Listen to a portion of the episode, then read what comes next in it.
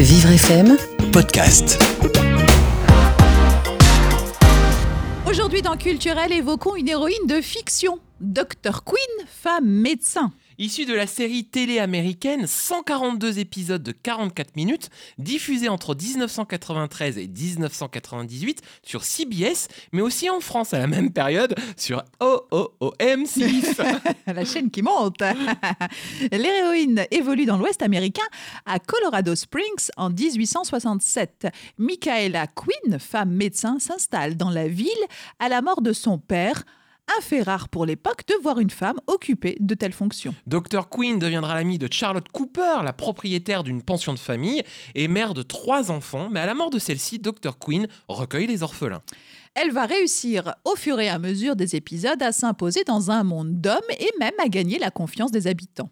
Et dans le rôle titre, Jane Seymour, de son vrai nom Joyce Frankenberg. Elle est née en 1951 et d'origine britannique et néerlandaise. À 13 ans, elle commence à étudier la danse, la musique et le théâtre et c'est à 17 ans qu'elle prend le pseudonyme de Jane Seymour. En 1973, à 22 ans, elle est sous les feux de la rampe. Elle campe le rôle d'une James Bond girl dans Vivre et laisser mourir, le huitième opus de James Bond aux côtés de Roger Moore. Au début, le scénariste souhaitait Diana Ross pour ce rôle, alors que les producteurs voulaient une actrice blanche, Catherine Deneuve. Finalement, c'est elle qui obtiendra le rôle après cette fête remarquée dans une série britannique. Jane Seymour aura une carrière bien remplie, dont la série Doctor Queen lui permettra de devenir ultra populaire, mais ce sera aussi son dernier grand succès.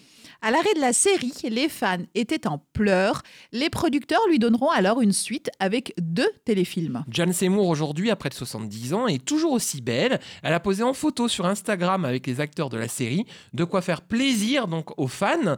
Dites-moi, Lila, à l'époque, vous regardiez Dr. Queen sur M6 Eh ben, pas du tout. Pourtant, je suis une enfant de la télé, mais alors Dr. Queen, je ne connais absolument rien à part Jane Seymour. Eh ben, vous savez un autre point commun avec moi, parce que moi non plus. Pas. Pourtant, on a regardé d'autres séries. hein. Exactement, mais pas celle-là. Bon, en tout cas, on l'a fait découvrir aux auditeurs sur Vivre Et FM. peut-être pour à nous aussi. À demain, Lila. À demain, Jason. Vivre FM, podcast.